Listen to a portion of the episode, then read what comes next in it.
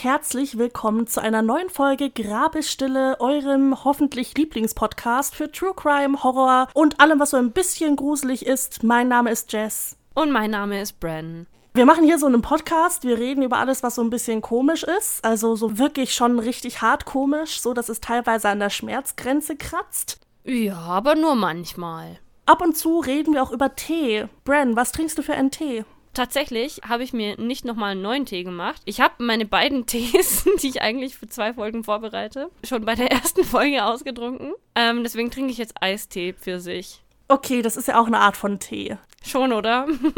ich muss noch was sagen und ich weiß, du wirst mich dafür hassen. Wenn du jetzt sagst, du magst lieber Zitroneneistee, ja? Dann raus. Manchmal. Raus! Stopp, stopp, ich muss das erklären. Raus aus dem Podcast. Du kannst mich nicht feuern. Weißt du, ich akzeptiere alles. Marzipan, weiße Schokolade, kein Ingwer, aber Zitronentee, nein.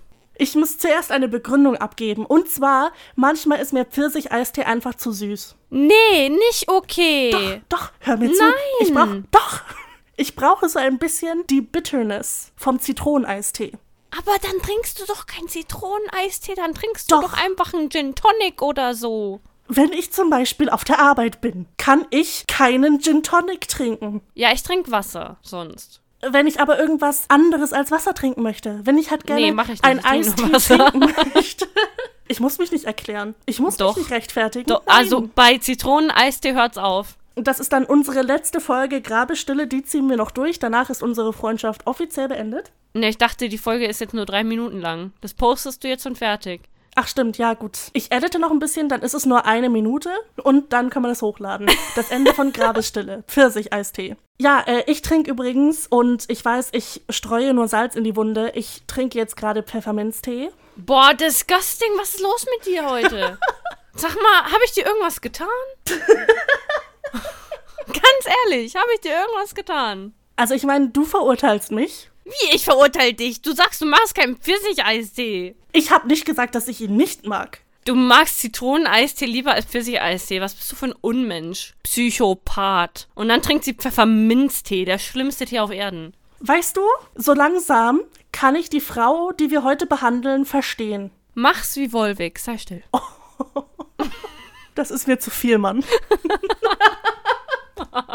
Das war ja mal wieder ein wirklich professionelles, tolles Intro. Naja, es gibt ja viele Leute, die sowieso nur darauf warten, dass die Story anfängt und dann immer vorskippen. Die verpassen das alles dann glücklicherweise. Hast du noch irgendetwas zu mir zu sagen, bevor ich anfange? Ganz ehrlich, ich hab dir gar nichts mehr zu sagen.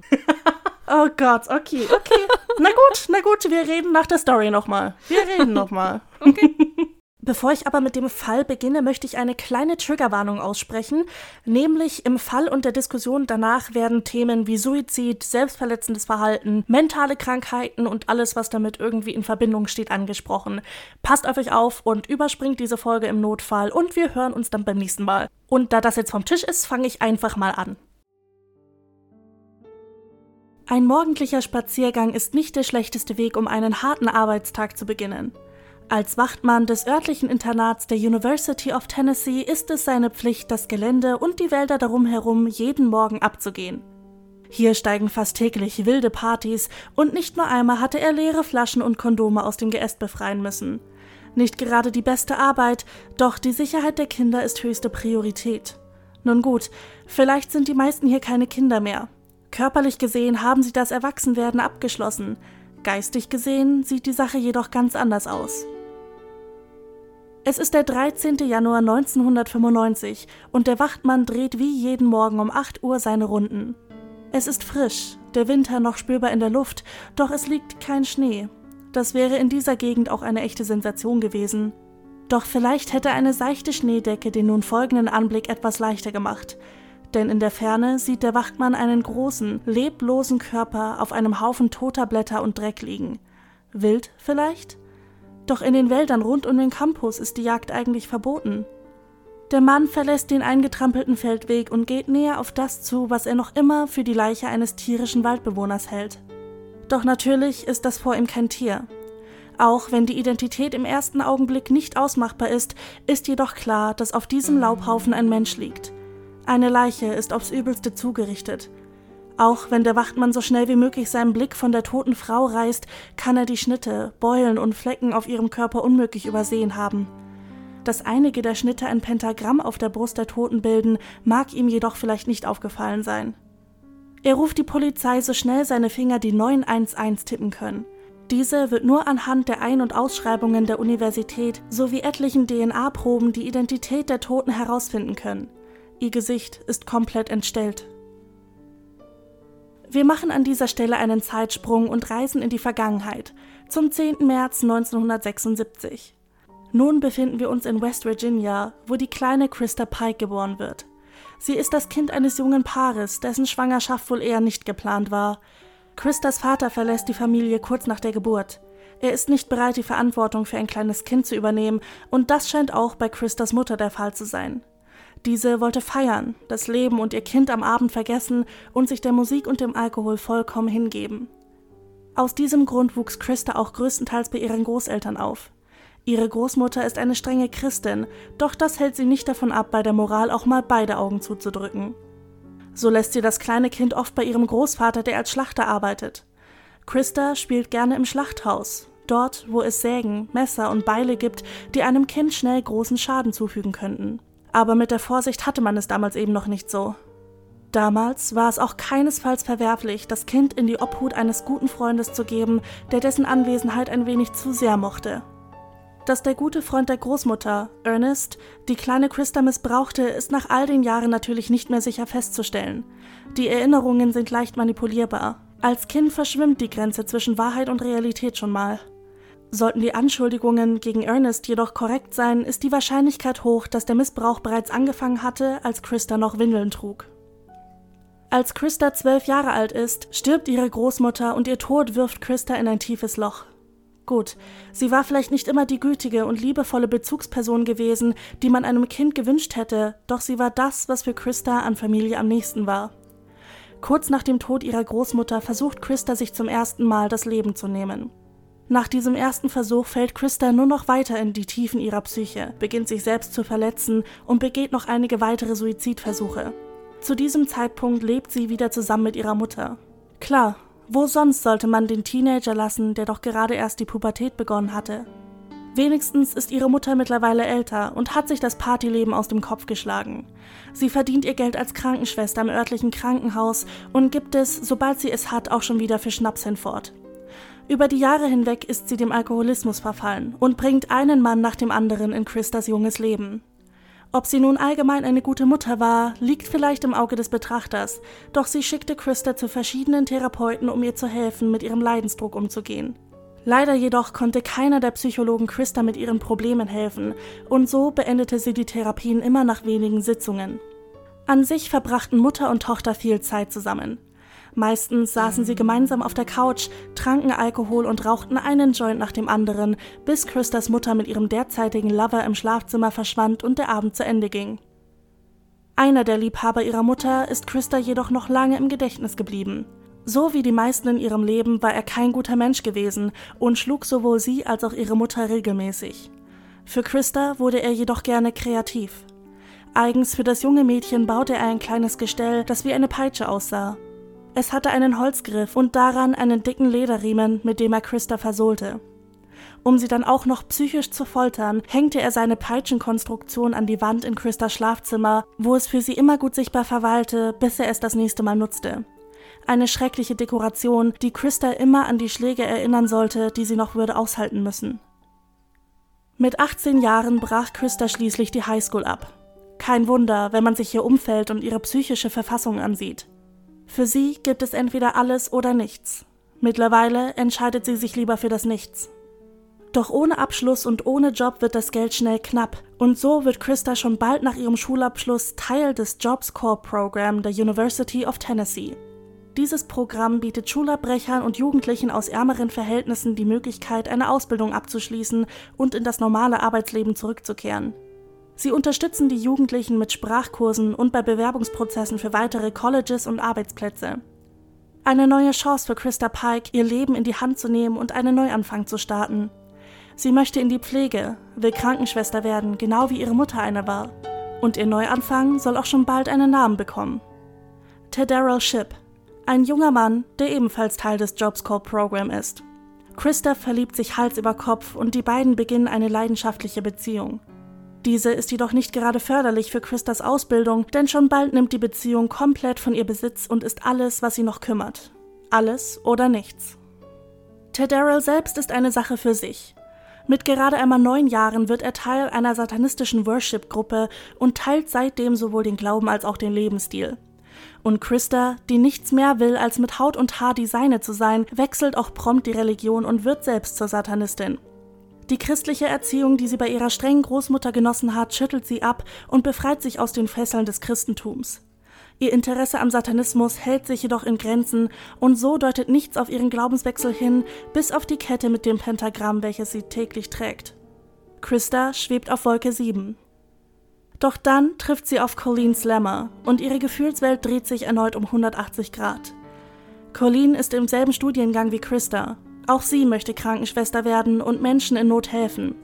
Mit ihren blonden Locken sieht sie auch aus wie ein Engel, anders als Christa, deren dunkle Haare wie Korkenzieher um ihren Kopf fallen. Alles, was Colleen in Christa hervorruft, ist Eifersucht. Dass sich Christa und Teddarrell ziemlich gut verstehen, ist ihr ein Dorn im Auge, doch Teddarrell versichert ihr mehrere Male, dass ihre Ängste unbegründet wären. Da Christa die ganze Zeit über in den Wohnräumen der University of Tennessee lebt, sieht sie ihre Mutter nur sehr selten. Nur über die Feiertage hinweg fährt sie nach Hause. So auch in diesem Jahr. Teddarrell und Colleen bleiben beide zurück und verbringen Weihnachten in den beinahe leeren Schlafsälen der Universität. Was genau zwischen den beiden passierte, ist unklar. Teddarrell behauptet, Colleen hätte in Christas Anwesenheit einen Annäherungsversuch gestartet, der darin endete, dass beide miteinander schliefen. Colleen erzählte jedoch einer Freundin, dass Teddarrell der ausschlaggebende Part in dieser Beziehung war, sie seine Anmachen und Flirts jedoch jedes Mal abblockte. Welche Version der Geschichte nun stimmt, ist nicht klar, doch als sich Christa von ihrem Urlaub zu Hause wieder zurück auf den Campus begibt, hüllen sich sowohl Teddarrell als auch Colleen in Schweigen. Alles, was nun passiert, basiert also auf der reinen Vermutung des Betruges, nicht jedoch auf Fakten. Am 11. Januar 1995 stürmt Christa ins Zimmer ihrer Freundin Kim Aloilo. Sie ist sich sicher, dass Teddarrell sie mit Colleen betrogen hat und dass Colleen die treibende Kraft hinter dieser Aktion war. Dafür müsse sie büßen. Sie erzählt Kim, dass sie vorhätte, sich an Colleen dafür zu rächen, ihren Freund ausgespannt zu haben. Die schlimmste Form von Rache, die man sich vorstellen kann denn Christa möchte Colleen töten. Kim nimmt dieses erschreckende Geständnis nicht sehr ernst. In einem späteren Interview sagte sie, Christa wolle einfach gemein sein an dem Tag. She just felt mean that day. Und so hält niemand Christa auf, als sie auf Teddarrell zutritt und ihn dazu überredet, sie in ihrem Vorhaben zu unterstützen. Teddarrell sieht in ihrem Vorschlag eine ganz andere Chance. Er möchte im Namen seines Glaubens ein Opfer bringen. Später sagt er, dass die Himmelskörper in eine spezielle Richtung ausgerichtet waren, die ein Opfer verlangt. Und das bietet sich jetzt perfekt an. Der Plan ist simpel, aber effektiv. Am 12. Januar 1995 geht Christa auf Colleen zu und bietet ihr den Waffenstillstand an. Sie möchte Frieden schließen, Gras über die ganze Sache wachsen lassen, im wörtlichen Sinne. Denn Christa bietet Colleen ebenfalls an, eine Tüte Marihuana zu teilen, welche sie im Wald vor der Security versteckt hat. Colleen willigt freudig ein. Nicht nur ist der ganze Streit um Tedara Ship nun vorbei, sie kann auch noch mit ihren neuen Freunden einen Joint rauchen. Der perfekte Abend. Und so verlassen vier Studenten des Jobs Corps Program gegen 20 Uhr den Schlafsaal der Universität und schreiben sich im Kontrollbuch aus. Neben Christa, Teddarrell und Colleen ist auch eine weitere Freundin Christas mit dabei. Shadola Peterson ist in den grausamen Plan eingeweiht. Zu viert verlassen sie also das große Gebäude und machen sich eilig auf den Weg in die Wälder. Sie wollen schließlich nicht von der Nachtwache erwischt werden. Sie stolpern im Dunkeln über Wurzeln und Zweige und kichern allesamt leise vor sich hin. Jeder von ihnen aus einem anderen Grund. Schließlich erreichen sie eine recht isolierte Stelle, weit genug vom Campus entfernt, um jegliche Geräusche im Winde verwehen zu lassen. Colleen wartet angespannt auf ihren Preis. So nachts im dunklen Wald zu stehen hat etwas Unheimliches, auch wenn man nicht alleine ist. Hätte sie das Arsenal an Waffen gesehen, welches Christa und Teddarrell mit sich führten, hätte sie sich vielleicht gewünscht, allein zu sein. Denn versteckt in ihren Taschen hat das Paar je ein Cuttermesser und kleine Fleischerbeile dabei. Nun möchte Christa die Wahrheit wissen. Sie konfrontiert Colleen gefühlt zum hundertsten Mal mit den Anschuldigungen des Betruges und mit jedem Mal, dass Colleen ihr versichert, keine Affäre mit Tedera gehabt zu haben, wird Christa wütender. Alles oder nichts. Schließlich packt Christa Colleen bei den Haaren, verheddert ihre Hände in den blonden Locken und drückt ihren Kopf nach unten, während sie das Knie nach oben schwingt. Dem Aufprall schwingt ein gänsehautbereitendes Knacken mit, und als Christa Colleen schließlich auf den Boden fallen lässt, tritt Blut aus ihrer gebrochenen Nase. Das Blut mischt sich mit Tränen, als Colleen anfängt zu schreien. Wiederholt fragt sie Christa, warum sie ihr das antue, während sie versucht, auf dem kalten Waldboden Halt zu finden und nach hinten zu robben. Wohin weiß sie nicht. Hauptsache weg von Christa. Während diese einen Blick auf Shadolla wirft, die Wache steht, schafft es Colleen, sich aufzuraffen. Blind läuft sie in den Wald und weiß dabei nicht, ob sie auf den Campus zuläuft oder sich noch weiter von ihm entfernt. Für Christa hat nun die Jagd begonnen. Mit dem ausgefahrenen Cuttermesser in der Hand rennt sie Colleen hinterher, die geschwächt von ihren bisherigen Verletzungen nicht schnell genug ist, um zu entkommen. Christa holt mit dem Messer auf und schlitzt Colleens Rücken von einem Ende zum anderen auf. Ted Darrell hat die beiden Frauen mittlerweile eingeholt und wirft sich von hinten auf Colleen, die vor Schmerz schreit. Der schwere Körper Tedarrells presst sich von hinten gegen ihre offene Wunde, während er sie am Boden hält, bis Christa zu ihnen aufgeschlossen hat. Danach dreht er Colleen auf den Rücken, damit Christa ihr ins Gesicht sehen kann. Erneut bettelt Colleen um ihr Leben. Sie würde verschwinden, sagt sie, verschwinden und nie wieder zurückkehren. Sie würde nach Florida laufen, wenn es sein müsste, und würde nicht einmal an der Uni anhalten, um ihre Sachen zu packen.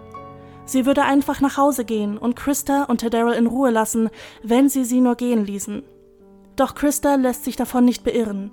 Statt Gnade zu zeigen, setzt sie das Messer an Collins Bauch und schneidet auch hier von einer Seite zur anderen.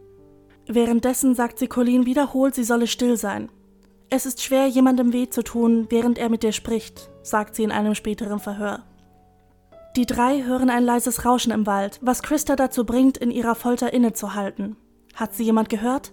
Wurden sie erwischt? Sie lässt von Colleen ab und verschwindet im Gebüsch, um sich umzusehen. Sie kann jedoch nichts entdecken und kehrt wieder an den Ort der Tat zurück. Trotzdem, dass sie nichts gefunden hat, wird Christa nervös. Das hier muss schnell gehen. Die Wahrscheinlichkeit, erwischt zu werden, wird mit jeder Minute, die sie im Wald verbringen, größer. Voller Wut nimmt sie erneut das Cuttermesser und schneidet mehrere Male in Collins Hals. Sie zerfleischt ihre Kehle, so wie es ein wildes Tier tun würde. Dann lassen sie von ihr ab. Wie durch ein Wunder tötet Colleen ihr offener Hals nicht sofort. Blut läuft ihr in die Luftröhre und sie röchelt nur noch, doch sie schafft es noch einmal, sich aufzurichten und versucht erneut zu fliehen. Diesmal lassen Christa und Tadaryl sie laufen. Sie ist langsam, hinkt mehr als sie geht und wird nicht lange durchhalten. Das Paar hebt einige Steine vom Boden auf und wirft sie einer nach dem anderen auf die blutende Frau. Colleen ertrinkt buchstäblich an ihrem eigenen Blut. Schließlich geht die junge Frau zu Boden, wo die beiden Angreifer sie weiterhin schlagen und treten. Noch im lebendigen Zustand ritzt Daryl ihr ein Pentagramm in die Brust. Etwa 30 Minuten liegt Colleen noch dort, bevor Christa schließlich ihr Leiden beendet. Sie nimmt ein abgebrochenes Stück Asphalt, welches seinen Weg in den Wald gefunden hatte, und schlägt damit wiederholt auf Colleens Kopf ein, bis nichts mehr übrig ist als eine Masse aus Fleisch und Blut. Jetzt müssen Christa und Daryl aufräumen, was sie veranstaltet haben. Sie bringen Collins Leiche noch ein wenig tiefer in den Wald, zwischen einer Ansammlung von Bäumen, und legen sie dort auf einen Haufen Blätter und Dreck. Bevor sie den Tatort verlassen, nimmt sich Christa ein Stück von Collins freiliegendem Schädel als Trophäe und steckt es in ihre Jackentasche. Satanisten glauben, dass die Seele nur dann frei sein kann, wenn ihre fleischlichen Überreste vollständig beisammen sind. Und Christa möchte sicher gehen, dass Colleen keinen Frieden finden kann. Bevor sie gehen, nehmen die Täter Collins ID-Karten an sich, mit denen sie sich auf dem Campus ausweisen sollte, und auch ihre schwarzen Handschuhe nehmen sie mit. Diese verstecken sie später an einer naheliegenden Tankstelle. Um unauffällig zurück ins Schlafgebäude zu gelangen, reiben sie den Matsch aus dem Wald über die Blutflecken an ihren Klamotten. Nun sieht es so aus, als wären sie lediglich über eine Wurzel gestolpert. Dass sie gerade einem Menschen auf brutalste Weise das Leben genommen haben, könnte niemand vermuten. Gegen 22 Uhr schreiben sich Shadolla, Krista und Tedera wieder in das Kontrollbuch der Universität ein. Nach ihrer Rückkehr begibt sich Krista sofort zurück in das Zimmer ihrer Freundin Kim, um ihr von der Tat zu berichten. Sie ist ganz aufgeregt, voll gepumpt vom Adrenalin, als sie ihrer Freundin die ganze Geschichte erzählt. Sie springt dabei durchs Zimmer, singt und tanzt wie ein aufgeregtes Kind und zeigt Kim sogar das Schädelstück, welches sie in ihrer Tasche trägt. Sie ist stolz auf das, was sie getan hat. Doch Krista ist ein unvorsichtiger, unüberlegter Täter. Sie hatte nicht damit gerechnet, dass Collins Leiche so früh gefunden werden würde. Sie wusste nicht, dass ein Wachtmann jeden Morgen seine Runden durch den Wald zieht. So genau hatte sie sich das nicht überlegt. Doch es hat auch etwas Spannendes an sich, die Ermittlungen für die Tat zu verfolgen, die man selbst begangen hat. Das ist doch der Grund dafür, dass ein Täter immer wieder an den Ort der Tat zurückkehrt, nicht wahr? Und so versucht auch Christa am Morgen des 13. Januar 1995 die Polizeisperre zu umgehen, um einen Blick auf das Bild zu werfen, welches ihr doch so gut bekannt sein müsste. Sie ist heute nicht die Einzige, die vor Neugierde an der Absperrung steht, und sie wird wie alle anderen Schaulustigen zurückgedrängt und des Platzes verwiesen. Herauszufinden, wer hinter dieser Tat steckt, fällt der Polizei nicht schwer. Zum einen haben sie ja den Beweis, dass Colleen zusammen mit Krista, Shadola und Tedera kurz vor ihrem Tod das Gebäude verlassen hat. Das steht ja schließlich im Kontrollbuch. Und sie sehen auch, dass Colleen nicht mit der Gruppe zurückgekehrt ist. Zusammen mit einigen anderen Schülern wird Krista im Büro der Administration befragt. Sie trägt die Jacke, die sie auch am Tattag anhatte, und hängt diese über die Stuhllehne, bevor sie sich auf den Stuhl fallen lässt. Die Befragung verläuft schnell und ereignislos. Christa werden keine spezifischen Fragen gestellt. Noch ist sie keine Verdächtige. Als sie das Büro der Administration kurz darauf verlässt, vergisst sie jedoch ihre Jacke, die noch immer über der Stuhllehne baumelt. Die Jacke, die ein Stück von Collins Schädel enthält. Wenn vorher noch nicht klar war, dass Christa an dem Mord an Colleen Slammer beteiligt war, dann spätestens jetzt. Christa wehrt sich nicht, als sie von der Polizei festgenommen und abgeführt wird. Freiwillig und ohne großen Kampf gibt sie die Namen ihrer Gehilfen an die Beamten weiter. Tedero Ship und Shadola Peterson. Innerhalb von 36 Stunden können die Beteiligten an der Tat verhaftet und in Gewahrsam genommen werden. Die Verhandlung findet am 22. März 1996 statt, also über ein Jahr nach der eigentlichen Tat. Während der ganzen Gerichtszeit weint Christa. Es sieht beinahe so aus, als würde sie Reue zeigen. Doch zum Glück lassen sich die Mitglieder der Jury davon nicht beeindrucken. Für sie ist der Fall klar. Einstimmig erklären sie die erst 20-jährige Christa Pike für schuldig. Sie bekommt die Todesstrafe und ist bis dato die jüngste Frau des Staates, der dieses Urteil widerfährt. So bekommt sie auch ihren Spitznamen, die Death Row Damsel. Das Mädchen mit dem Gesicht eines Engels und dem Herzen eines Teufels, heißt es. Tedero Ship wird zu lebenslanger Haft verurteilt. Bei ihm besteht jedoch die Chance auf Bewährung. Shadola wird wegen ihrer Beihilfe zur Bewährung verurteilt. Ihre Strafe wurde aufgrund ihrer Kooperation mit der Polizei und ihren Aussagen gegen die beiden Haupttäter abgemildert. Gerade einmal zwei Tage nach ihrer Inhaftierung versucht Krista Tadera eine Nachricht überkommen zu lassen. Hier die frei übersetzte Version des Briefes. Bitte schreib mir. Ich vermisse dich so sehr. Siehst du, was ich dafür bekomme, dass ich versuche, nett zu dieser Hure zu sein? Ich hab ihr das Hirn rausgeprügelt, damit sie schnell sterben kann, anstatt sie langsam und qualvoll zu Tode bluten zu lassen, und die wollen mich fucking grillen? Bitte schreib mir und sag mir, was du denkst. Und sag deinem Anwalt, dass ich für dich aussagen werde, wenn er das möchte. Ich liebe dich für den Rest meines Lebens. Den Brief unterzeichnet sie mit Lil Devil, kleiner Teufel. Auch während ihrer Zeit als Todestraktinsassin hält Christa keinesfalls die Füße still. Am 24. August 2001 versucht sie ihre Mitinsassin Patricia Jones zu erwürgen, wird jedoch in letzter Sekunde von den Wachen des Todestraktes gestoppt. Laut Christa habe Jones sie täglich provoziert, die Tat sei jedoch ein unbedachter Unfall gewesen. Dies schneidet sich jedoch mit Aussagen, die während eines Telefonates mit ihrer Mutter aufgezeichnet wurden. In diesem beschimpft sie Patricia Jones und sagt ihrer Mutter, dass sie vorhabe, ihren Versuch, Jones zu töten, wiederholen wird, sollte sie ihr noch einmal unter die Augen treten. Diesmal wolle sie jedoch erfolgreich sein. Jetzt kenne sie endlich den Unterschied zwischen vorsätzlichem und nicht vorsätzlichem Mord, sagt sie, denn diesmal war ihre Tat vorsätzlich und geplant gewesen.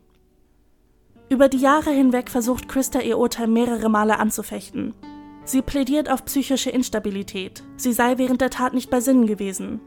Ein beauftragter Neurologe findet heraus, dass Christa tatsächlich stark unterentwickelte Frontallappen hat. Das ist der Teil des Gehirnes, der richtig von falsch unterscheidet. Da es sich bei Collins Tod nicht nur um einen Mord handelt, sondern Christa einen sprichwörtlichen Overkill begangen hat, bei dem das Opfer auf brutalste Weise misshandelt wird, bevor es letztendlich stirbt, bleibt das Gericht bei seiner Verurteilung. Schließlich haben Christa und Tadero Colleen bei lebendigem Leibe und bei vollem Bewusstsein verstümmelt. Da ist sich die Autopsie sicher, da keine der Verletzungen zur Ohnmacht geführt hätte. Außerdem weisen die Rötungen um das Pentagramm und die restlichen Schnitte darauf hin, dass Collins Herz noch schlug, als ihr all diese Wunden zugefügt wurden. Alles oder nichts. Und so schickt man Christa Pike wieder zurück in den Todestrakt. Am 27. August 2020 wurde der Termin ihrer Exekution auf dem elektrischen Stuhl aufgrund der Corona-Pandemie noch einmal auf unbestimmte Zeit verschoben. Es wird auch darüber diskutiert, diese komplett fallen zu lassen und stattdessen in eine lebenslange Haft umzuwandeln. Sollte Christa Pike jedoch ihr Ende auf dem elektrischen Stuhl finden, wäre sie die erste Frau in 200 Jahren, die im Staate Tennessee auf gerichtlichem Beschluss hin getötet wird. Und so sitzt die Death Row Damsel mit dem Gesicht eines Engels und dem Herzen eines Teufels noch immer in Gefangenschaft und wartet auf den Tag, an dem ihre letzte Mahlzeit gewährt und ihr letzter Gang vollführt wird. So, was meinst du? Grillen oder lebenslang? Das ist jetzt wieder die Frage, weißt du, weil ich meine, was ist halt schlimmer? Schon, ja. Weil ich denke, wir sind uns einig, dass sie das Schlimmste verdient hat. Würde ich sagen, ja. Aber die Frage ist halt, was ist jetzt schlimmer, ne? Also, ich meine, wenn du halt lebenslang einfach da vor dich hinrotten musst oder ob du halt dann durch die Todesstrafe getötet wirst. Ja, aber du musst ja bedenken, es ist ja nicht einfach nur, ich sag jetzt mal nur die Giftspritze, sondern wirklich der elektrische Stuhl. Und ich habe gegoogelt, ja, in Tennessee wird wirklich noch der elektrische Stuhl verwendet und nur der elektrische Stuhl. Also es ist halt schon krass. Weil die Sache ist halt, wenn sie lebenslang haben würde, weißt du, ob das für sie wirklich Folter wäre. Weil wenn sie halt eh nicht richtig von falsch unterscheiden kann, dann meint sie ja nicht, dass sie was Falsches gemacht hat. Ja, bei ihr kann man dann auch nicht sagen, okay, dann hat sie Zeit, über ihre Tat nachzudenken und kann noch Reue zeigen oder so. Ich glaube, das ist bei ihr einfach das Hopfen und Malz verloren. Die wird niemals Reue zeigen. Und deswegen weiß ich halt nicht, ob lebenslang halt, ich sag mal, was bringen würde. Was hältst du allgemein von dem Fall? Ich finde, da gibt's a lot to unpack. Pass mal auf. Also bloß weil mich jemand betrogen hat, ja, gehe ich doch nicht los und folter Leute. Ja, vor allem dieser Betrug ist ja nicht mal bewiesen. Also Ted Darrell hat gesagt, ja, die haben miteinander geschlafen, aber Freunde von Colleen haben gesagt, dass Colleen halt meinte, er hätte sich an sie rangemacht und sie wollte nichts von ihm und es ist auch nie was passiert. Krista wusste nicht, ob da was passiert ist. Sie hat ja nur auf den reinen Verdacht hingehandelt. Ja, und er hat natürlich gesagt, ja, absolut ist da was passiert, weil er wollte sie ja auch umbringen. Naja, er hat's ihr ja nicht gesagt. Er hat ihr gar nichts gesagt. Sie wusste es wirklich die ganze Zeit nicht, ob das was war oder nicht. Ja, aber ich meine, würde ich dann nicht, wenn ich sowieso jemanden umbringen will, also ich würde es halt nicht verneinen, weißt du? Ja, schon, aber dann hätte ich wieder die Angst, bringt sie mich auch um, wenn ich ihr jetzt sage, ja, wir haben wirklich miteinander geschlafen? Das verstehe ich sowieso nicht, weißt du, weil wenn mich jemand betrügt, warum bin ich denn dann auf meine Freundin angepisst und nicht auf den, mit dem ich zusammen bin? Na ja, gut, die waren ja nie befreundet. Also Krista hat ja Colleen nie gemocht. Aber das ist doch super oft so, dass der Hass gegen die andere Frau geht, die meistens überhaupt gar nicht wusste, dass das eine Beziehung war oder so. Und noch eine ganz interessante Sache, auf die ich dann gleich, wenn wir dann fertig sind sozusagen, noch eingehen möchte. Bei Krista wurde später die Borderline-Persönlichkeitsstörung festgestellt. Nachdem ich dann mit der Erklärung dazu, was das so ist, weil ich bin da auch ein bisschen into Detail gegangen, ist es für dich vielleicht nicht mehr so unvorstellbar, dass sie sich nicht gegen Tedera gewandt hat sie hat ja auch gesagt und geschrieben, dass sie ihn über alles liebt und für immer lieben wird und so, ja. Dass sie ihn da einfach als den besten Menschen auf Erden verherrlicht, ist mir dann schon klar. Ja, also sie hat ihn komplett idealisiert. Ja, das ist mir schon klar, aber du musst es doch irgendwo auch sehen, weißt du? Und ich meine, wenn du halt eine Mental Issue hast, die dir verbietet, das zu sehen, dann kann ich schon irgendwo nachvollziehen. Aber dann folter ich doch nicht eine und nimm dann noch so ein Stück von ihrem Schädel mit. Ich weiß es nicht. Ich kann ihren Gedankengang honestly nicht nachvollziehen. Ich meine, sie hatte diese unterentwickelten Frontallappen, das heißt, sie konnte nicht unterscheiden, okay, ist das, was ich jetzt mache, einfach übertrieben? Ist das falsch oder ist das richtig und mein Recht, das zu tun? Das mit dem Schädelstück, honestly, das habe ich auch nicht verstanden, das war einfach dumm. Also wirkliche Dummheit, aber man hört ja öfter, dass man als Mörder sich eine Trophäe mitnimmt, so ein Erinnerungsstück an die Tat. Ja, vor allem dann die Jacke da einfach liegen zu lassen, ist dumm, weißt du? mach mal das mal beiseite, ne? Ihr war es egal, ob sie gefasst wird oder nicht. Ja, aber ich finde es halt auch krass, like, weil man hört ja sehr oft, dass es bei Mördern der Fall ist, dass irgendwas mit diesen, äh, diese Frontallappen, dass da irgendwas, irgendwie ein Unfall passiert ist und da was beschädigt wurde oder dass die unterentwickelt sind.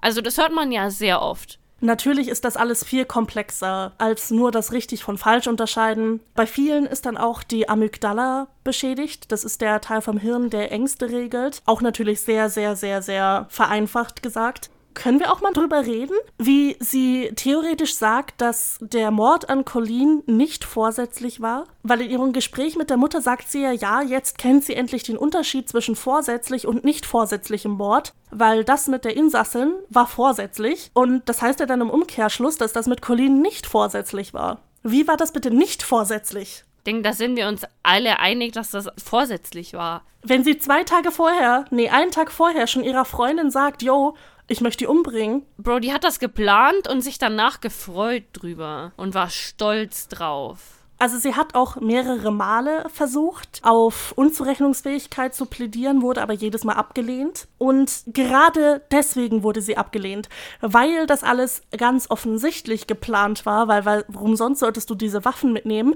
Und zweitens, weil das wirklich so ein sprichwörtlicher Overkill war. Die haben sie ja nicht nur umgebracht, die haben sie misshandelt, gefoltert und dann umgebracht. Ja, natürlich. Also ich meine, ist halt schon krass, was die da alles gemacht haben. Als du dann noch gesagt hast, die haben so Steine geworfen, ich so, was, die steinigen die jetzt auch noch? Was ist denn los? Also es kann doch nicht sein. Du kannst doch nicht einfach eine so komplett einfach aufschlitzen, die dann auch noch irgendwie so halb steinigen. Like, was? Du kannst mir nicht erzählen, dass das mit den Steinen nicht zum reinen Vergnügen war. Das haben die nur gemacht, weil es ihnen Spaß gemacht hat. Kann mir keiner was anderes erzählen. Ja, mit Sicherheit. Ich meine, warum sonst sollte ich anfangen, Steine auf eine zu werfen, die eh gerade am Sterben ist? Ich weiß es nicht. Und dann auch diese Audacity, die sie hat, zu sagen, dass die ihr doch eigentlich dankbar sein sollten, dass sie ihr den Kopf eingeschlagen hat, damit sie nicht an ihrem eigenen Blut ersticken muss. Ja, dankbar soll sie sein, Alter. Was zur Hölle? Also ganz ehrlich, das macht mich alles richtig hart fertig. Vor allem, dass sie dann noch so diesen Brief schreibt und dann noch sagt, ja,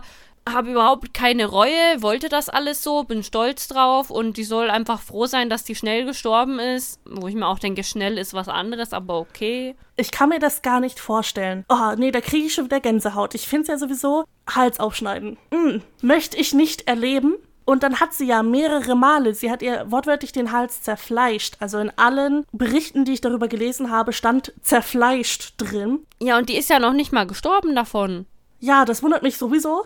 Aber, oh nee, ich möchte mir das gar nicht vorstellen, dieses Gefühl. Einfach dieses Gefühl. Und dann läuft da dein ganzes Blut raus und du versuchst da mit den Händen irgendwie die Blutung zu stoppen und nein. Mm -mm. Nee, nee, noch schlimmer. Das ganze Blut läuft rein. In deine Luftröhre, in deine Speiseröhre. Und du so, wie soll ich äh, atmen? Ja, nee, geht nicht. Wir reden ja öfter über die Kindheit, habe ich jetzt natürlich auch reingebracht. Und ich finde, bei ihr ist es auch ganz wichtig, mal in die Kindheit zu schauen. Es heißt, dass die Mutter während der Schwangerschaft sehr viel Alkohol getrunken hat und deswegen auch die Frontallappen unterentwickelt sind. Was hältst du allgemein so von ihrer Kindheit? Weil ich finde, das ist doch auch schon wieder so typisch. Also ich hatte schon so den ersten Herzinfarkt, als du gesagt hast, der erste Abuse, als sie noch in den Windeln war. Ich frage mich dann auch immer, was muss das für ein Mensch sein? Es ist nicht bewiesen, es kann nicht bewiesen werden, ob das wirklich so war. Das stand alles von Christas Aussagen, dass sie eben von diesem Ernest misshandelt wurde, missbraucht wurde. Ich gebe dem Ganzen jetzt mal ganz kurz the benefit of the doubt, weil als das passiert ist, war sie noch sehr, sehr jung. Und du kannst ja, glaube ich, erst ab dem dritten Lebensjahr wirklich Erinnerungen haben, an die du dich auch wirklich erinnern kannst. Und ich denke schon, dass sehr vieles verschwommen ist und sie sich vielleicht nicht richtig erinnert. Ja, vor allem, wenn sie eh schon andere Teile des Gehirns unterentwickelt sind, weißt du? Wer weiß, was dann mit den Teilen ist, die für Erinnerungen verantwortlich sind. Man kann es halt einfach nicht wirklich sagen. Ich möchte nicht den Gedanken im Kopf haben, dass sie als Säugling schon missbraucht wurde. Nee, nee. Aber es passt halt wieder typisch in diese Mörderschematik rein, sag ich mal. Gestörtes Elternhaus, Missbrauch in der Kindheit, Drogen- und Alkoholmissbrauch, aber es ist natürlich wieder individuell. Nicht jeder, der als Kind missbraucht wurde, wird auch der Missbraucher. Nee, ja, natürlich nicht, aber es ist halt schon sehr oft der Fall und ich finde das wirklich krass, wenn man halt so in die Kindheit von solchen Leuten sieht, was man da alles findet, weißt du?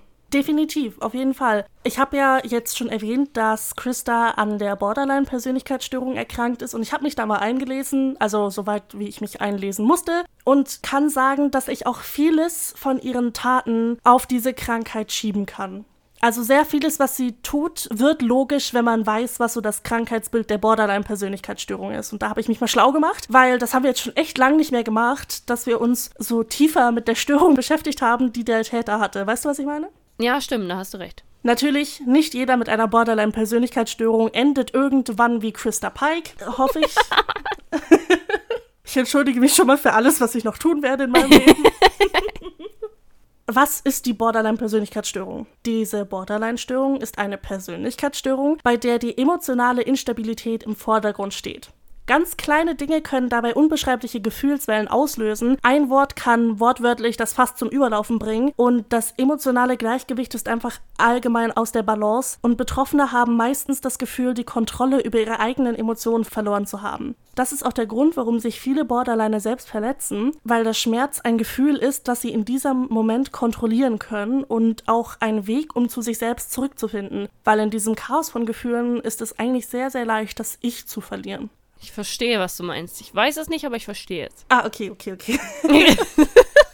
Ungefähr 2% der deutschen Bevölkerung sind davon betroffen. Das sind circa 1,6 Millionen Menschen. Ach doch, so viele. Ja, das ist eine echt hohe Zahl. Habe ich jetzt ganz ehrlich nicht erwartet. Definitiv. Also natürlich 2%, 2 von 100 ist jetzt vielleicht nicht das höchste überhaupt, aber trotzdem allgemein 1,6 Millionen Menschen. Schon hart, ja. Ich meine, wenn du das mal so auf die ganze Welt verteilst, wer weiß, wie viele das sind dann. Ja, gute Frage.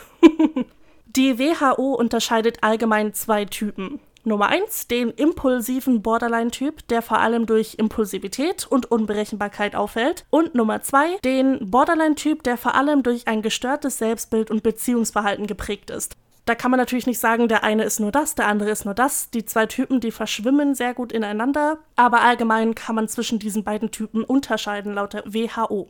Allgemein führt dieses Krankheitsbild zu großer Diskrepanz im Inneren und führt zu großem Leidensdruck. Das ist auch ein entscheidender Aspekt in der Diagnose zu Borderline. Betroffene begeben sich sehr, sehr häufig in gefährliche Situationen. Sie nehmen zum Beispiel Drogen oder führen gefährliche Aktionen aus, einfach weil der Körper in solchen Situationen Stoffe wie Adrenalin aussendet, die inneren Schmerz lindert und Stress mindert. Ja. Und daher auch die Selbstverletzung, weil auch bei der Selbstverletzung werden Stoffe ausgesendet, die Schmerzen lindern und damit der innere Leidensdruck für wenigstens ein paar Momente gelindert wird. Und das ist eine entspannende Situation für Borderliner. Eine entspannende Situation. Uff. Und wenn wir jetzt schon mal beim Beziehungsverhalten waren bei Typ 2, es ist sehr schwer, eine Beziehung mit einem Borderliner zu führen in jeglicher Hinsicht, sei es einfach nur platonisch oder romantisch, weil Borderliner sowohl die Sehnsucht nach Geborgenheit und Nähe haben, aber auch gleichzeitig panische Angst davor haben. Dieses Motto, ich hasse dich, verlass mich nicht. Äh, willst du mir was sagen damit? N nein es ist sehr schwer, wirklich auf das einzugehen, was der Borderliner möchte, weil sie es meistens selbst gar nicht wissen, was sie möchten. Was auch das Ding ist, ist dieses Schwarz-Weiß-Denken. Dinge sind entweder gut oder sie sind schlecht. Für Borderliner gibt es keine Grauzone. Nicht dieses Ja, okay, das ist okay, aber das ist nicht so toll, sondern nein, entweder gut oder schlecht. Ja oder nein, alles oder nichts es ist sehr einfach, von einem Borderliner am Anfang idealisiert zu werden. Du bist das Sinnbild der Perfektion. Aber sobald du irgendetwas machst, was denen nicht passt, dann werden die dich sehr, sehr schnell verteufeln. Eben dieses Schwarz-Weiß-Denken. Du warst erst ein guter Mensch, jetzt bist du ein schlechter Mensch und es gibt nichts dazwischen. Das finde ich halt schon krass. Ja, es ist halt auch anstrengend, weißt? Ja, aber dass es halt kein Mittelding gibt, also keine Grauzone. Und das Ding ist, man weiß, dass es eigentlich eine Grauzone geben sollte. Ja, aber du kannst sie halt nicht sehen. Genau, und das ist echt, echt anstrengend, weil du entweder liebst oder hasst. Und das sind ja beides sehr, sehr, sehr, sehr starke Gefühle. Du kommst eigentlich von einem Gefühlsextrem ins andere Gefühlsextrem und hast nie diesen Mittelwert. Und das ist halt furchtbar anstrengend. Allein diese Diskrepanz, deswegen der Leidensdruck, wird halt nur dadurch gelindert, dass du irgendetwas machst, was dieses Stresshormon deckt. Makes sense. So, wie wird eigentlich Borderline bei jemandem diagnostiziert? Die Diagnose ist an sich sehr, sehr schwer und die wird auch erst nach jahrelanger Therapie meistens festgestellt. Dabei wird sowohl mit dem Betroffenen an sich als auch mit dem Umfeld geredet, weil Krankheiten mit ähnlichen Symptomen erstmal ausgeschlossen werden müssen. Symptome decken sich zum Beispiel auch teilweise mit der Krankheit Schizophrenie und anderen psychischen Krankheiten und die müssen erst ausgeschlossen werden, bevor eine Borderline-Diagnose gemacht wird. Zur Ermittlung werden ein paar spezifische Fragen gestellt, zum Beispiel sind die Symptome schon in der Kindheit oder Jugend aufgetreten? Sind die Symptome typisch für die betroffene Person? Also tut sich das aggressive Verhalten nicht nur gegenüber einer Person, also der Mutter zum Beispiel, sondern auch gegen andere Personen wenden? Treten die Symptome in unterschiedlichen Lebenssituationen auf? Und wie hoch ist der persönliche psychische Leidensdruck der Betroffenen? Weil ich glaube, das ist etwas, was viele Leute bei mentalen Krankheiten vergessen. Es gibt kein ultraschlimm oder nicht ultraschlimm, das in einem Handbuch steht. Du allein entscheidest, wie schlimm deine Krankheit ist, weißt du? Ja. Weißt du, viele Leute bekommen ja gesagt, ja, du kannst ja gar nicht depressiv sein, weil du hast ja Essen auf dem Tisch und ein Dach über dem Kopf und Klamotten zum Anziehen, du hast doch alles, du kannst nicht depressiv sein. Okay, nach Lehrbuch hat man alles, aber der innere Leidensdruck ist trotzdem da und nur ich entscheide, ob dieser groß genug ist, um eine Depression zu haben. Ja, ja, ich weiß, was du meinst. Also es geht ja nicht nur um die Primärbedürfnisse und so, weißt du? Es geht ja nicht darum, dass ich jetzt Unterkunft habe und Essen und Hygiene und solche Sachen, sondern du kannst selber als Einziger entscheiden, wie sehr dich etwas mental belastet. Also ich meine, entscheiden ist vielleicht das falsche Wort, ne? Aber es hat halt kein anderer einen Einfluss darauf, du selber natürlich auch nicht wirklich. Du bist halt der Einzige, der feststellen kann, wie sehr dich etwas belastet. Ja, ganz genau. Du kannst nicht nach irgendeiner Norm gehen. Jedenfalls zurück zum Borderline. Da weichen Erleben und Verhalten der Betroffenen deutlich von der Norm ab, und zwar in den folgenden Bereichen. Zum Beispiel der Kognition. Betroffene sehen und interpretieren ihre Umwelt anders als andere Menschen. In der Affektivität. Ihre Emotionen sind intensiver als gewöhnlich und sie reagieren unangemessen. In der Impulskontrolle. Betroffene können ihre Impulse zum Beispiel schlecht beherrschen und haben den Drang, Bedürfnisse sofort zu befriedigen und Beziehungen. Die Beziehungen zu den Mitmenschen sind eben gestört, sind nicht der Norm entsprechend. Es müssen zwei dieser eben genannten Bereiche abgedeckt werden, um zu einer Diagnose Borderline-Persönlichkeitsstörung zu führen. Zudem gibt es noch weitere Merkmale zur Diagnose. Davon müssen laut ICD-10 mindestens drei erfüllt sein die deutliche Tendenz, unerwartet und ohne Berücksichtigung der Konsequenz zu handeln, eben die fehlende Impulskontrolle, die deutliche Tendenz zu Streitereien und Konflikten mit anderen, vor allem wenn impulsive Handlungen unterbunden oder getadelt werden, die Neigung zu Wutausbrüchen oder Gewalt mit Unfähigkeit, das explosive Verhalten zu kontrollieren, Schwierigkeiten, Handlungen beizubehalten, die nicht unmittelbar belohnt werden, und zu guter Letzt unbeständige Launen, Stimmungsschwankungen und Gefühlsschwankungen eben diese eben genannte Affektivitätsinstabilität. Ist halt schon eine krasse Reihe an Sachen, ne? Ich finde, da macht auch wieder die Mischung die Musik. Manche Mischungen aus den Verhaltensweisen und den Merkmalen, sag ich mal, sind ein bisschen explosiver als andere. Aber an sich, wenn man das so hört, da denkt man sich auch schon so, hm, ist nicht gerade die schönste Krankheit. Naja, klar, und das ist ja bei jedem wieder anders, ne? Also ich will nicht sagen, ich kann es verstehen, aber irgendwo kann ich dann schon nachvollziehen, wenn manche Leute bestimmte Sachen machen. Es gibt natürlich immer noch zusätzliche Kriterien zur Diagnose, weil man möchte ja mit einer Borderline-Diagnose nicht einfach so um sich werfen. Davon müssen auch wieder mindestens zwei erfüllt sein, nämlich Störungen und Unsicherheit des Selbstbildes, der persönlichen Ziele und Vorlieben, einschließlich der sexuellen, Neigung, sich in intensive, aber instabile Beziehungen einzulassen, oft mit der Folge emotionaler Krisen, übertriebene Bemühungen, ein Verlassenwerden zu vermeiden, selbstverletzendes Verhalten, Suiziddrohungen und Versuche. Und das anhaltende Gefühl von Leere. Begib dich mal so in diese Situation. Du hast jeden Tag hunderte von Stimmungsschwankungen, nicht irgendwie eine angenehme Welle, sondern ein Zickzack der Gefühle. Du gehst von oben nach unten, von unten nach oben. Irgendwann bist du ja auch überfordert von deinen eigenen Emotionen. Naja, klar, irgendwann explodierst du dann halt auch sozusagen, ne? Genau, und wenn die Bombe trifft, was kommt nach der Bombe? Meistens die unerträgliche Stille. Viele Borderliner nach, nach einem harten Tag der Gefühle fallen in eine Dissoziation, wo alles sich irgendwie vom Körper loslöst, einfach um einen Moment der Ruhe zu haben. Bei einer Dissoziation verändert sich die Wahrnehmung ähnlich wie in einem Drogenrausch. Es können kurzzeitig Erinnerungsverluste oder auch Bewegungsstörungen auftreten. Das hängt mit der Abspaltung von Gefühlen zusammen. Die Ursache dafür sind häufig traumatische Erlebnisse in der Kindheit. Wenn zum Beispiel ein Kind nicht die Möglichkeit hat, der traumatischen Situation zu entfliehen, begibt es sich emotional an einen anderen Ort. Diese Dissoziationen tauchen auch im späteren Leben auf, vor allem dann, wenn negative Gedanken und Gefühle auftreten. Der sprichwörtliche Trigger. Ja, fair. Die Borderline-Persönlichkeitsstörung kommt selten allein. Die kommt meistens mit einer Derealisation und Depersonalisation. Bei einer Derealisation wird die Umwelt als fremd und unwirklich wahrgenommen. Bei einer Depersonalisation empfinden die Betroffenen ihr eigenes Ich als fremd. Ihre Gefühle scheinen ihnen wie losgelöst von ihrer Person. Und was ich häufiger habe bei der Derealisation ist, dass ich auf einmal denke, ich bin der letzte lebende Mensch auf der Erde. Kennst du das? Oh mein Gott. Stop. Das passiert mir öfter, wenn ich so nachts aufwache oder so und ich denke mir so, scheiße, ich bin Boah. der einzig lebende Mensch auf dieser Erde.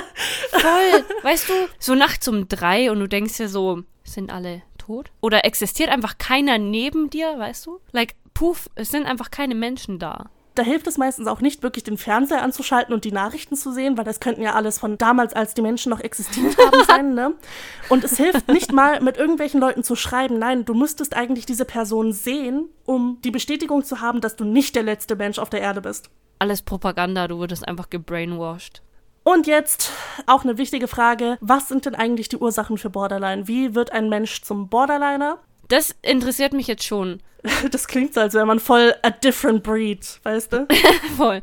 Aber das interessiert mich schon, weil ich habe mich oft gefragt, wie viel von der Genetik herkommt und wie viel vom Umfeld herkommt und wo es sonst noch Einflüsse geben kann. Also ich muss dich leider enttäuschen. Es ist nicht klar, ob es wirklich eine Ursache gibt.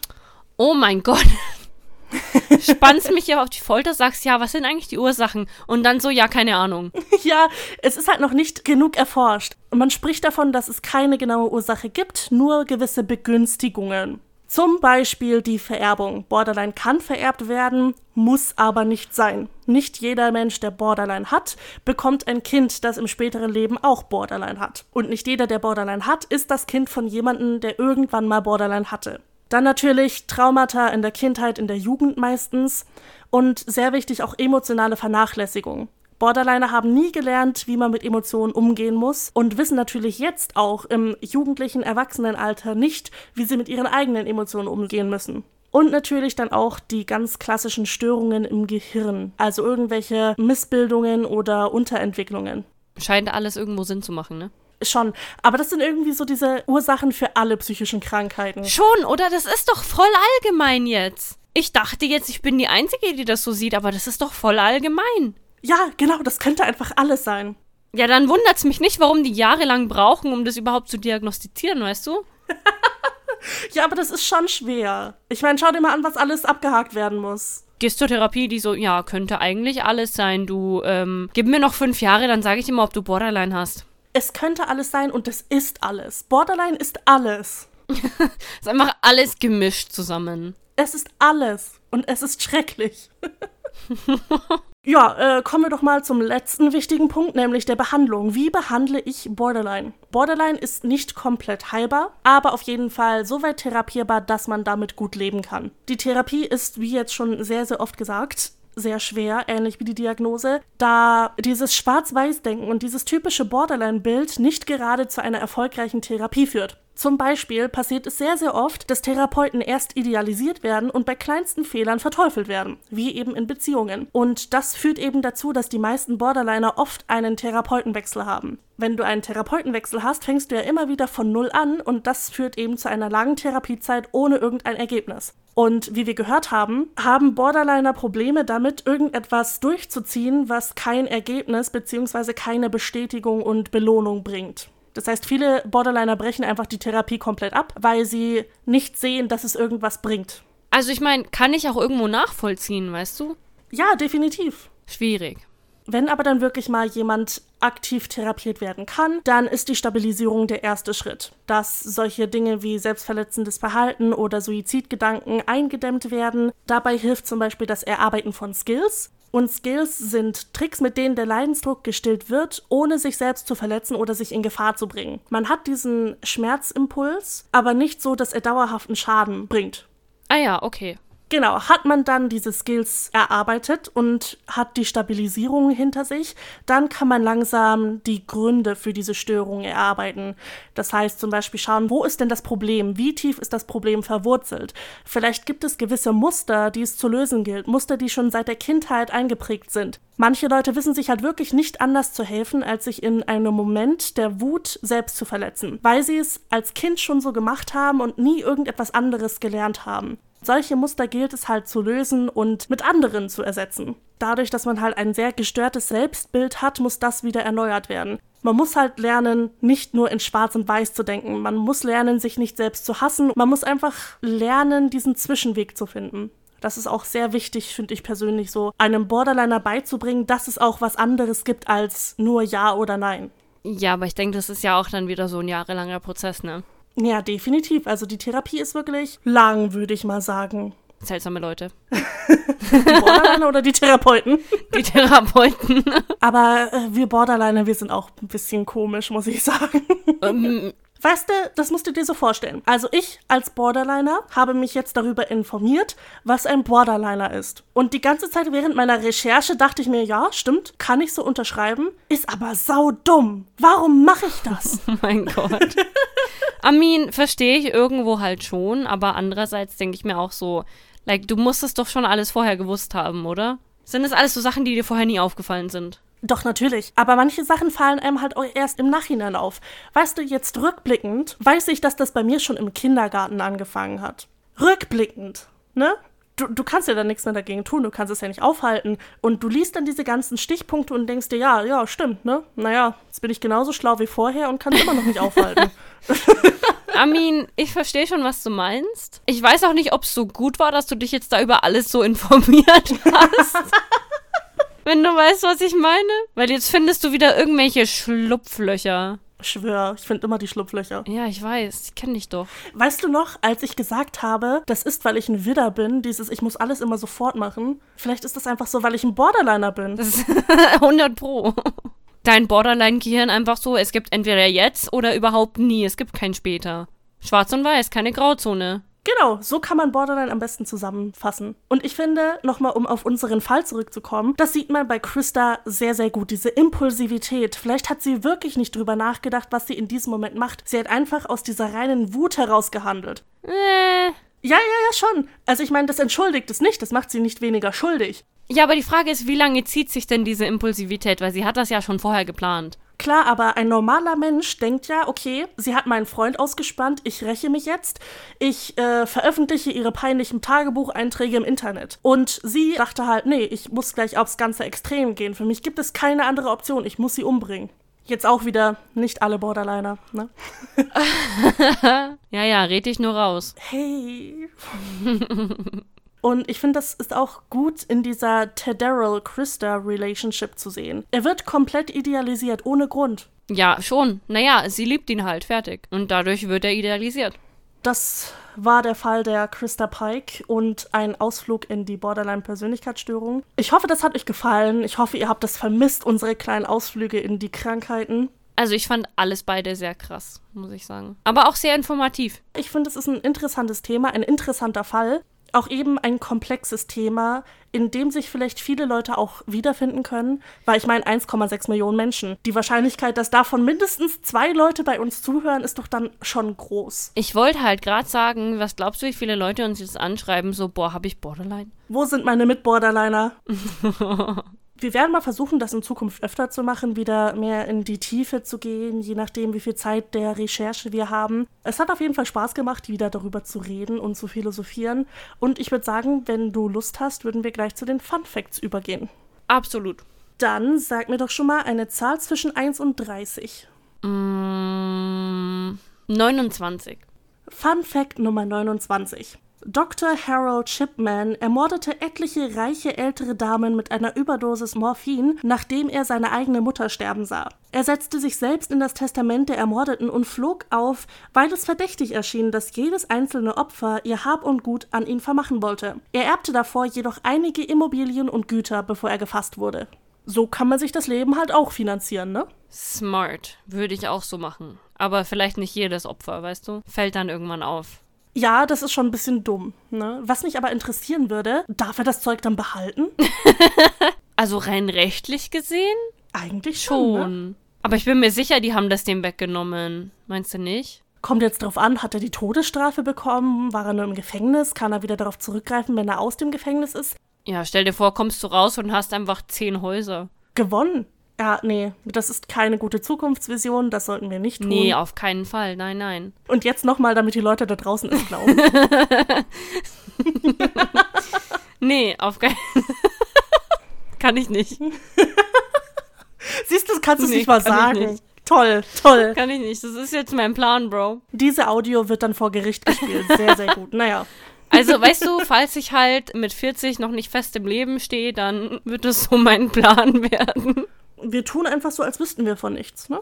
Bin mir sicher, die sind alle still hier, meine Psychopathen-Zuhörer. Die, die jetzt bei Folge 40 angefangen haben. Ja, hat nicht letztens einer erst wieder bei Folge 35 oder 36 angefangen? Ja, Was ist los mit dir? Psychopathen. Du weißt genau, dass du gemeint bist. Ich habe zwar den Username vergessen, aber du weißt genau, wer gemeint ist.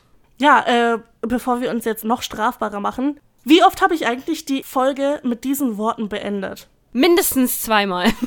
Schon. Also bevor wir uns jetzt noch strafbarer machen, beenden wir einfach die Folge. Ich wünsche euch ein schönes restliches Wochenende, einen schönen Abend, Mittag, Morgen, je nachdem, wann ihr das hier hört. Fahrt vorsichtig, lauft vorsichtig, je nachdem, was ihr jetzt macht. Und wir hören uns dann in der nächsten Folge. Tschüss! Tschüss.